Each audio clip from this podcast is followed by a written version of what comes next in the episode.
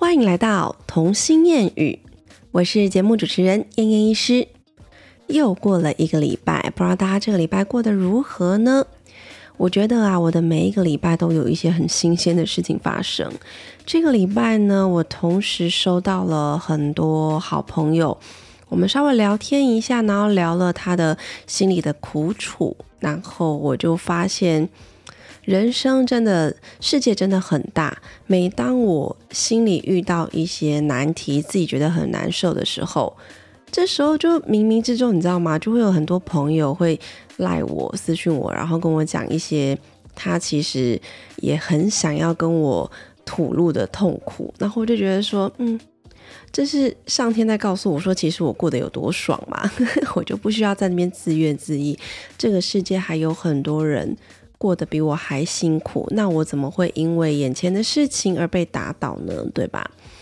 那后来呢？我也看了一些书啊，然后就呃发现到说，其实很多的情绪都是我自己造成的。基本上呢，每一件事情都是这样子，很自然而然的在发生。不管你觉得它是正面或是负面的，但是它要怎么去影响你的情绪？它要让你觉得是苦难，还是让你觉得是？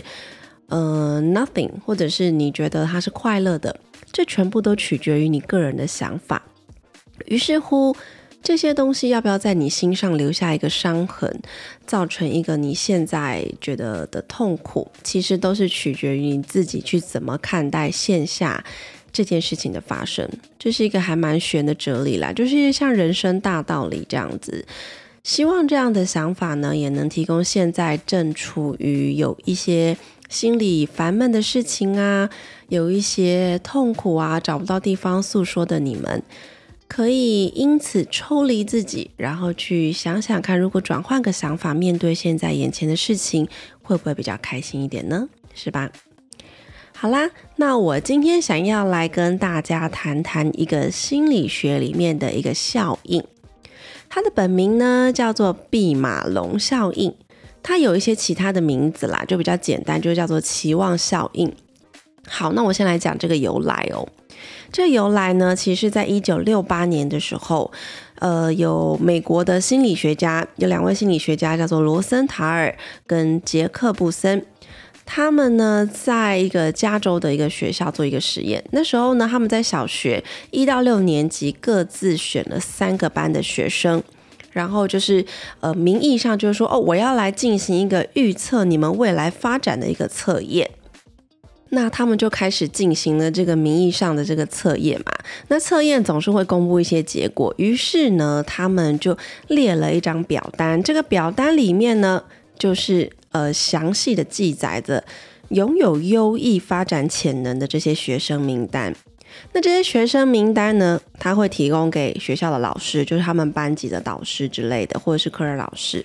他提供这些名单给老师之后，哦，就是有点刻意啦。就是我告诉你说，哎，你们班呐这几个小孩呀，他是有非常优异的发展潜能哦。那你要就是，哎，嗯，是一个好学生，可以好好的栽培之类的。可是呢，他在提供了名单之后。他又强调，就跟老师千叮咛万嘱咐，然后跟老师说：“你们要用平常心去教导这全班的孩子哦，不管他有没有在这个名单上面，你一定是要用你本来怎么教就怎么教，不要因为小孩的发展潜能，然后就特别教导哦，听到了吗？哈，而且呢。”老师们，你们虽然手上有这些名单，你知道谁很优秀，可是请你们不要透露给孩子自己本人，或者是同学，或者是孩子的家长知道。反正就是千叮咛万嘱咐，就是说这个测验的结果啊，在你们手上，可是谁都不能知道，除了你跟我之外，谁都不能去知道这些名单上的人到底有谁。那你知道吗？很多家长就是会觉得说，哎，我小孩到底是不是很优异或什么的，就想要知道。但是他们就千叮咛万嘱咐，我们现在做的是实验哦，所以请你们不要讲。好，那他接下来实验继续。其实呢，他虽然说有这个预测他的发展潜能的名单，但是实际上，他们实验者啊，只是随机抽取了一些学生的名字，他根本没有去在意他那个原本就是随便假设出来的这些考卷、测验卷的成绩是怎样，他根本就不管，他就是随便抽，每一班抽几个人，就把它放在这个名单里面，再把这个名单去交给老师。所以呢，在这种随机抽取的名单里面。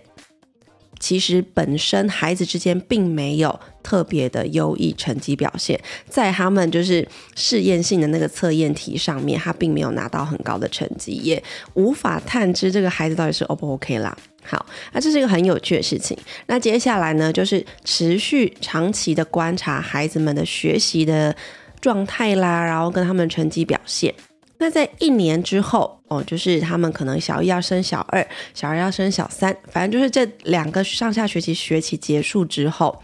他们再回头去看名单上名册上面这一群学生的表现，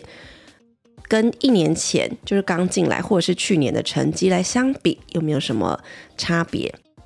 结果啊，结果非常的有趣，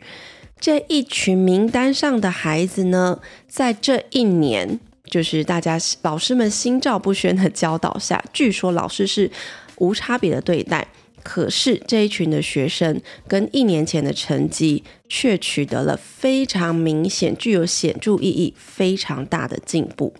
甚至呢，其中有一部分的期末考分数啊，比一年前的期末考分数高出好几倍，也就是说，他进步的那个等级、进步的级距是非常、非常、非常明显、非常大的，诶。那这这个是这个实验的由来。哎，我跟你讲，我为什么会很喜欢看心理学，就是因为心理学，我觉得他们都会研发一些好有趣的人性化的实验哦。这些实验简直就比我们以前在上一些生物化学那种科学实验好多了。像我以前就觉得说，我干嘛要去弄一只青蛙，然后看它的神经传导，然后之类的，我就觉得那个哦，有够残忍的。可是这种。人性的实验，我就觉得，嗯，真的很有趣，而且充满了很多饶富意义的一些趣味，对吧？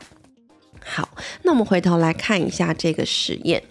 我相信我讲完这个实验的过程，大家应该稍微知道一点点，而且应该也能够理解什么叫做期望效应了吧？对不对？那这个我再讲一次，它这个证明叫做毕马龙效应。毕业的毕，呃，骑马的马，然后呃，龙，呃，龙嘛，dragon 龙，怎么讲啊？好，那么呢，这一个的实验结果其实总瓜就是一个结论，基本上就是我们现在其实在讲一些教养的这个理论，也可以从这个方向来出发。它的结论就是说，你寄予一个孩子什么样的期望？那么你就可以把这个孩子培养成什么样的人？好，来讲更简单一点好了。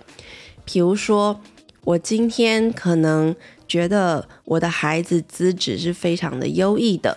于是呢，我就把他当自优生的状态来去辅导他，然后让他提早去接受很多的客群，然后甚至我可能会无意间的透露他说这些东西是你做得到的，这些东西是你会的，我相信你一定可以的。用这种方式，当然我们。嘴巴上讲说不要让实验者，不要让这群孩子们知道你们是成绩优异、资质优异的人，但是实际上可能你会有意无意的有一些隐喻啊，有一些暗示啊，告诉他说你一定可以的，我相信你这个成绩一定会进步的，因为你就是一个很优秀的人。但后面这句没有明讲嘛，只是你一直在不断的肯定他，而且期望他未来可以达到，嗯，我想你应该就是可以全校前五名吧之类的。好，那我们在这样子的期许跟孩子沟通情况下，我们无形之中可能会提供给这样的孩子，我们觉得有资质的孩子会有很多资源。那其实提供资源的这件事情本身就是让不同的孩子之间有一个很大的差异性了。说实在，我们今天纵使两个孩子的资质是一样的，可是当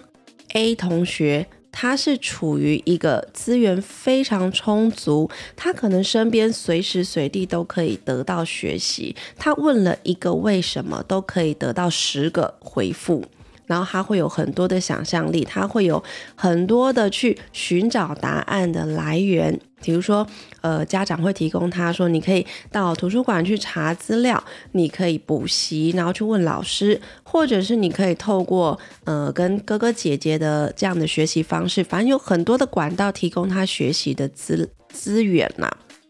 但是呢，相对之下，同学 B 他可能天生的 IQ、EQ，嗯，可能跟 EQ 比较没关系。他可能 IQ 跟同学 A 是相等的，没有差太多的。但是呢，他处于一个比较贫困、比较缺乏资源的学习环境，比如说他们家可能会有一些经济压力。他下课了之后，没有钱可以供给他去补习、去做额外的学习，没有那个时间让他去图书馆看书，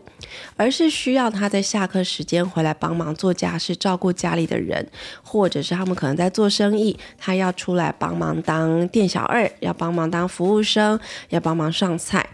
他会把同样 A 同学时间在学习的时候。他是在付出他的劳力，但有时候你知道，付出劳力的时候，我们的脑袋是停止运转的啦。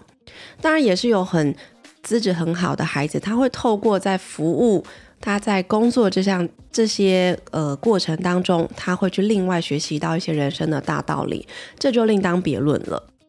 但是，我们就单纯就他们花掉的时间跟资源上来讲，我也没有特别跟你讲说你的资质是优异的啊。可是我就是。让你就是没有时间去学习。如果这样子两个情况，你觉得他一年之后他们的考试会怎么样？对，但实际上呢，他们还会受孩子本身的个性也有关系啦。如果今天孩子 B 他虽然时间是被剥夺的，可是他又非常的喜欢学习，他当然想尽办法就会找到一些学习的时间点，然后。自己想办法去努力自学，也是有这样的学生啊，对不对？就是家里过得很困苦，大家总是考第一名，这个当然也是有，这个是非常的，呃，就是激励人心的一些案例嘛，对吧？好，那关于后面这个论点呢，我们可能就会牵扯到所谓人们实现自我价值的本能。什么叫做人们实现自我价值的本能呢？其实我相信，人生在这个世界上，随着你的年纪的增长，随着你环境的接触，随着你的学习，你会发现你在探索你自己的人生。你会大概的知道说，诶，我的人生可能在哪一个领域可以往上爬，我的人生可能这个领域我就有点吃力了，这可能不是我适合去的世界。大概会有一个这样的自己知道自己的极限在哪里，但是呢，此时此刻，如果我对我自己的自我价值、自我价值，我咬字怎么回事？自我价值，我是觉得说，我如果再努力一点，我有机会可以脱离现阶段就是让我觉得很卡的这个环境，那我就会试着更努力，然后去突破自己的。的现在困窘的环境，这个就是我自我价值。我觉得说，我只要努力，我可以做到更高的层级。那当我有对自己有这个期许的时候，我就会发挥我的本能，用尽我的全力，我也要突破我现在的困境。可是，当你自己对你自己的期许就是哦，我觉得我现在这个状况我已经很满足了，我觉得我这辈子这样就够了啦，你知道吗？就是你的人生的点已经在到你现在的顶点了，那你就会觉得说，嗯，我这样就够了，我自我价值已经实现了，我可能就失去了再继续往上爬、更努力的定义。那你说谁是对，谁是错？这就回到我们之前在讲的嘛，这个世界上的事情永远没有对与错之分。只有小朋友才会在那分对错。其实你不管是在实现哪一个阶段的自我价值，这个跟你自己的这个叫做价值观的认定有关系。我的价值观，我的价值观可以跟你的价值观是不一样的，所以你会一股脑的往前冲，继续往上爬。我的事业要到巅峰，那就算了。这件事情我已经学到极点了，我现在要学另外一个领域。我的人生就是无止境的学习，因为我觉得我永远都不足。那我的价值观就是会一直不断的学习，我一直不断的精进，这样我才会有安全感。但另一方面，安于现在的他就觉得说，诶，我生活我赚这么多钱，我就是过这样的生活就好，这个叫做安分守己。那你能说他错吗？没有错啊，他是非常的恪守本分，他也不会呃，比如说做一些逾矩的事情，然后就觉得说你呃没有资格去做进一步的。呃，环境的领略啦，或者是职位的攀升啦，等等的，你也不能这样说啊，因为他就是很恪尽职守，就是在他自己的本位上把他的工作做到最好，然后发挥他最大的专长。可是我很满足于现状。那这一类的人，他其实应该也是蛮快乐的，因为他觉得自我的价值是实现的，那他就是快乐的啦，对吧？这就跟我们刚才讲到一件事情，你要取决于你的情绪是什么，跟事情的本身其实没有关系，而是跟你如何去看待这件事情的想法与观点，才会去影响你对情绪的判别。比如说安分守己的这个人，他就是觉得我我好开心哦，我可以在这个职位上，然后呃我的地位是很稳固的，然后我每个月就固定赚这样的钱，也够我花用，够吃够穿就好了，我不需要去吃一一餐可能四五千块的超高级牛排，因为那对我来说我也不稀罕，那他就是快乐的。可是今天如果有一个。假设啦，他内心是比较拜金的那一种，还是有这种人吧，对不对？他就是觉得说，我不能每一餐都只吃自助餐，我就是要上餐馆，然后我一餐可能就觉得三四百块那个都还太便宜，我一个月一定要犒赏我一次，去吃一个一两千块的高级餐厅。如果他有这种心态，可是他对自我实现价值的这个范围还是卡在我现在这样就好，我不需要。过过于积极，那么呢，他可能就会没有，就是人生没有满足这两个字，他就会常常自怨自艾，觉得说我的人生为什么过这么苦？为什么他可以这么有钱？为什么他可以开名车？他可以随时就去百货公司 shopping，然后呃当百货公司的 VIP？为什么我不行？可是我又很想要跟他一样花大钱，于是这种人就可能会常常成为月光族啦，你知道吗？对，所以基本上这个是个人的价值观、个人的取舍嘛。你用不同的态度，你用不同的呃自我期许的角度，用不同的价值观去过生活，你当然就会对你的人生有不同的苦与乐嘛，对吧？这很合理啊，对不对？好啦，那我们再拉回来，我们刚才最前面讲的这个弼马龙效应，这个期望效应，这个效应呢，我就会在看这个故事的时候，我就会联想到，你知道吗？我从小可能从小学吧，还是从什么时候开始，我妈妈发现，不是我妈妈发现，我爸爸妈妈或者是我身边的老师发现，因为我还蛮会考试的。小一的时候，因为我是有点提早入学，我其实应该是下一个学年的，但是因为我就不，我妈可能那时候不想让我当我那一个班级的最老，她觉得当那个班级的最小会比较有一点想努力的状态，因为 我不知道啦，那时候可能心态是这样。那事实上证明，我也在虽然是那个班的最小，但我也混得蛮好的嘛，对不对？好，那当时候呢，我妈就让我入学了之后。据说老师还有跟我妈说，就是你小孩比人家都等于是小了一年哦，那你这样到时候哈，如果很吃力，你们要自己就是对自己负责，对自己的选择负责，就是有没有还这样子？一开始是还蛮不看好我的，那我妈也觉得说无妨啊，他跟得上就跟得上，跟不上就跟不上，反正赶快去上学就是，是，我也不知道是不是这样，赶快把我丢包好，然后呢，结果殊不知，哎。第一次的期中考下来，不是小学就会开始期中考，他期中考下来就发现，哎，好像都满分呢。就从那时候开始，然后一好像第一次哦，然后老师还觉得说，嗯，这只是第一次啦，这个不准。就考第一次、第二次之后，期末考，然后发现我怎么好像几乎每张考卷都可以拿满分。从此之后，我的人生就真的不一样。我跟你讲，我真的觉得不一样。社会真的很现实，因为从那之后，我大概就知道我的老师对我可能也会有不同的期许。他甚至会期许说，我就是应该要考一百分呐。如果这张考九十九分，他会觉得是我粗心，你知道吗？这个也是一个隐藏的一个弼马龙效应。那再者，我妈可能就会觉得说，哎。好像这孩子真的可以哦，哦，那就认真念书吧，认真考试吧，那看他能不能就是自己在这个班上就混得好这样子。那我当然也是带着我们家的期许，像我以前有讲过，因为我妈毕竟生三个女儿嘛，我两个姐姐，那在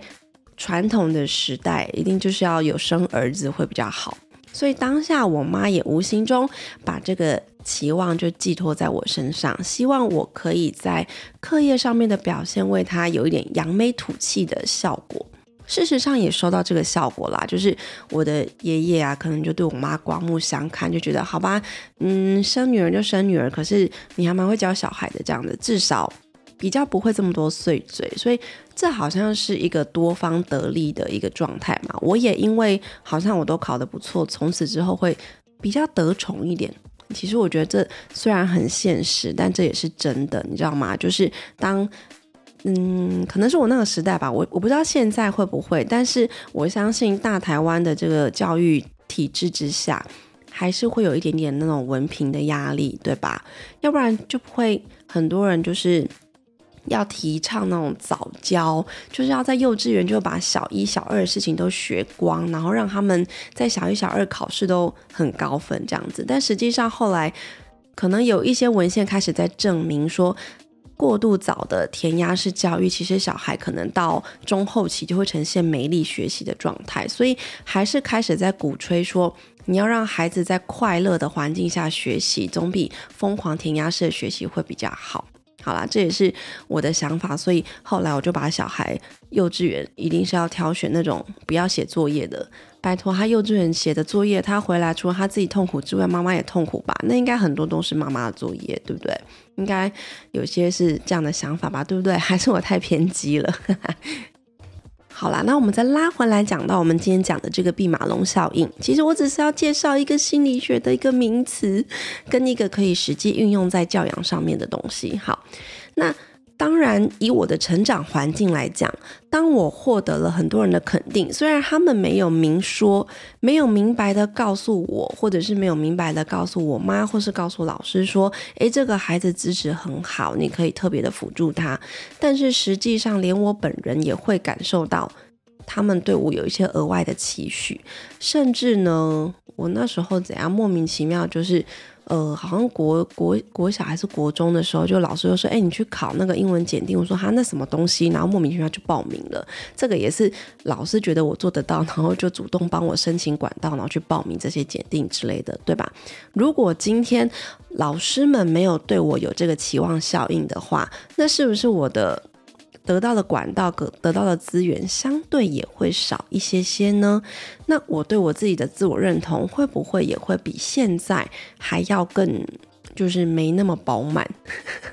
要说饱满嘛，说实在的，以我自己亲身经历这样子，嗯，在毕马龙效应的环境下长大，虽然我是一个寄予很多期望，后来的确就是一路中规中矩的，然后考试啊。得分拿，然后变成最后考上医生，在别人眼中是一条很华丽、富丽堂皇的这条人生道路。但是实际上，你说对我有没有什么影响？我相信还是有，不可能没有。人家可能外表上面看我会觉得是一个对自己充满自信的人，但是实际上，我觉得在我的内心深处，在我近几年。自我觉察、自我探索，然后去思考我的人生方向的时候，我会发现，其实我对自己是极度没有自信的。为什么呢？你们一定会觉得无法理解。我明明就获得这么多的资源，跟这么多人的信任，跟眼神上的，就是觉得哇塞，你真的很棒，跟羡慕。但实际上，我会一直陷入一个说。我的人生每做一个努力，每做一个考试，都是为了要得到别人的期许，得到别人的赞同而存在的。如果今天我去考这个试，考完之后的结果可能没有让我很满意，甚至没有让长辈们、师长们满意，那我的心里就会开始觉得害怕跟恐慌，觉得我是不是会不被爱？那在这个成长的过程中，我觉得我就是一直呈现在依赖别人对我的赞同，依赖我去达到别人的期许之后，我才会得到爱，就会有这样子错误的思考。我真的不骗你们，我是很诚实的在讲我的心声。可能有一些人听这一集会觉得我就是一个在鬼扯淡，明明已经拥有这么好的人生了，我还有什么好抱怨的？但是实际上我不是在抱怨，我只是在跟你们分析一个心理的现象，跟一个孩子长大过程，用我自己的例子告诉你们。以我这样的期许之下长大，其实我不一定是对自己很有自信的，但是我必须要表现出很有自信的样子，因为当我告诉我自己我是有自信的，我做得到，我可能比较有力气可以去考好下一次的考试。这真的是一个因果循环吗？还是一个恶性循环？可以这样讲吗？我也不知道诶，但是在实际上，在这样子的环境压力下成长的我。当然是可以维持我走在正轨上面，甚至的确就是走在别人看来都是一条非常美好的一条路径上面。但实际上心里的痛苦，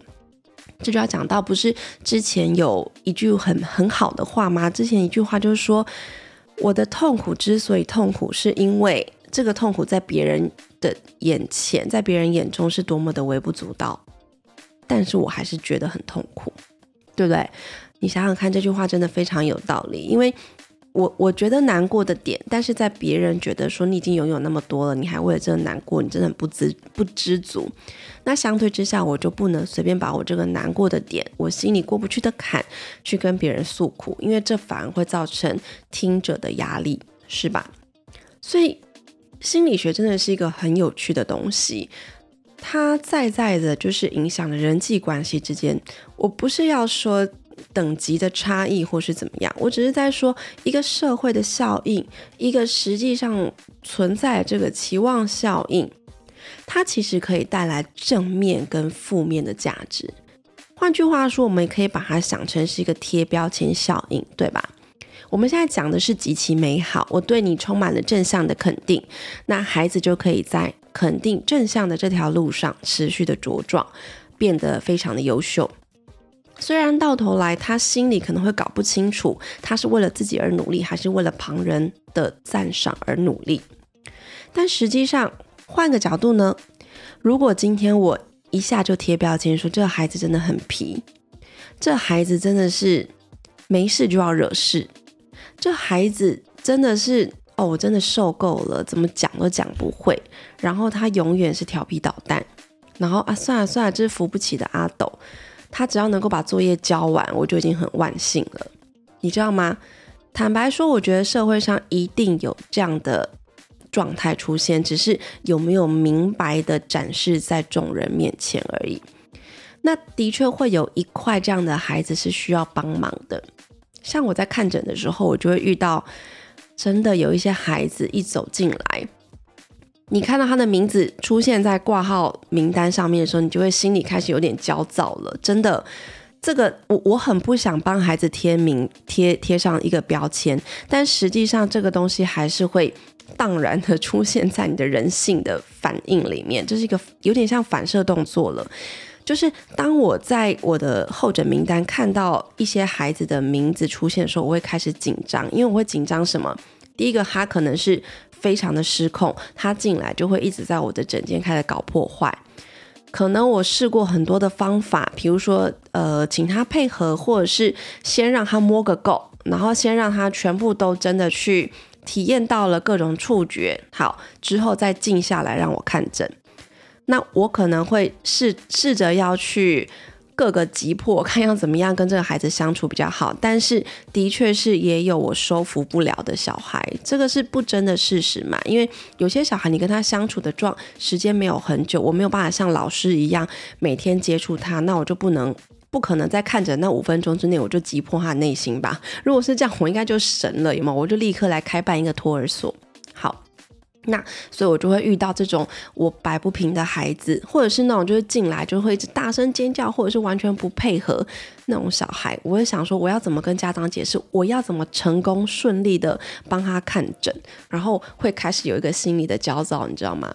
因为其实说实在的，我到现在出来看诊这么多年，我每一次看到每一个孩子、每一个病人，我还是会有点紧张。为什么会紧张？我觉得这是我对我自己的责任心。我今天看诊这个孩子，我就会很想要帮他找出一个为什么他不舒服的答案，而且我会很想要立刻帮他找到一些。处理的方式，结果就是会有一些朋友被我看诊完之后，然后两三天就要一直接受我的赖的攻击，说你现在小孩状况怎么样啊，巴拉巴拉之类的。我想说，虽然有些朋友可能会觉得我是很热心的关心，但是我觉得这是我要负起的一个责任啊，所以我就会疯狂的追踪他们后续的情况怎么样。好，那你知道，就是我当然是很不想要贴标签化，但是实际上。这种是无形的标签化了，然后我就会更担心这个孩子在长大过程中，是不是也会遭受到学校老师的一些标签化，甚至有时候你就会很明显的感受到孩子的问题真的是出在爸爸妈妈身上。当这个爸爸妈妈可能没有办法给足孩子所缺乏的那一块，那孩子在缺乏的那一块，他就会用其他的过度的彰显的一些动作来。去按去，就让大家知道他的存在，然后去从用错误的方式去寻求一些关注，这是一些孩子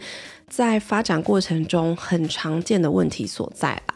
对，那我就会觉得这些孩子是很可怜，很想帮忙，可是有点心有余而力不足的那种状态，对不对？好，所以啊，我们反过来看毕马龙效应。实际上呢，我们就要很小心。当你对这个孩子期望过高的时候，就要注意会不会发生事与愿违的效应，就是反而让孩子背负了过大的压力之后，他可能会在呃高中啊，在那个压力最大的那一刻溃堤。如果他没有很好的心理支持的话，他可能到时候就溃堤，然后就觉得啊，我摆烂就好了，反正我也上不去了，然后我。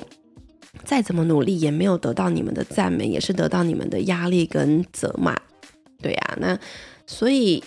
这这个就是我一直在用这个东西去期许我自己。我最近就已经开始在担心说，你知道我的大女儿已经大班了嘛，要准备上小一，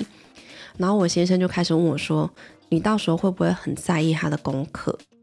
然后他一直在暗示我，你知道，他说他看了谭敦慈，就是在节目访谈的过程中，他就讲说，他从来不去管两个儿子的功课，因为他们从小就跟儿子讲说，功课是你们自己的责任，考得好，考得不好是你们要对你们自己负责，所以你们的分数，我我不需要去责骂你，我不需要去在后面催赶你赶快去念书，因为那个是你自己的人生。你知道，我觉得他一定是在百般暗示我，以后要用这样的心态对待我的女儿。那我当然这是一个很理想的理想的画面啊，就是孩子他们可以自己对自己负责，他就算考差了，但他如果有一技之长可以自己生活，那当然是最好。可你说我会不会去在意他考试跟不上？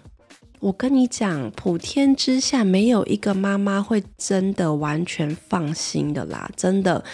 我我嘴巴上说我不要去在意，但是我可能在夜深人静的时候会因为他不及格而睡不着，诶，对不对？一定会呀！你看我孩子都还大班而已，我就已经开始焦虑了，因为我觉得我需要花很多的时间去准备，然后去提醒，告诉我自己，到时候要用什么样的态度去面对我孩子未来在成绩上的表现。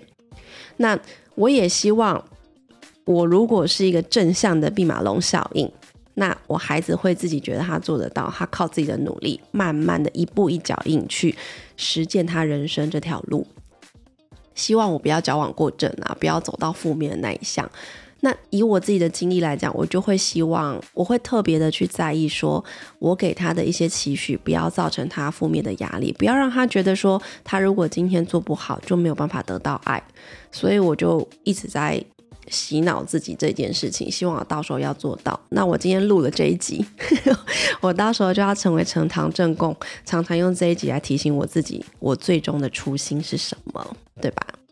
好啦，我今天就是跟大家聊聊这有趣的心理学的实验，然后跟这个实际上在人生的路上很多应用这个毕马龙效应的这个这个这这些举例。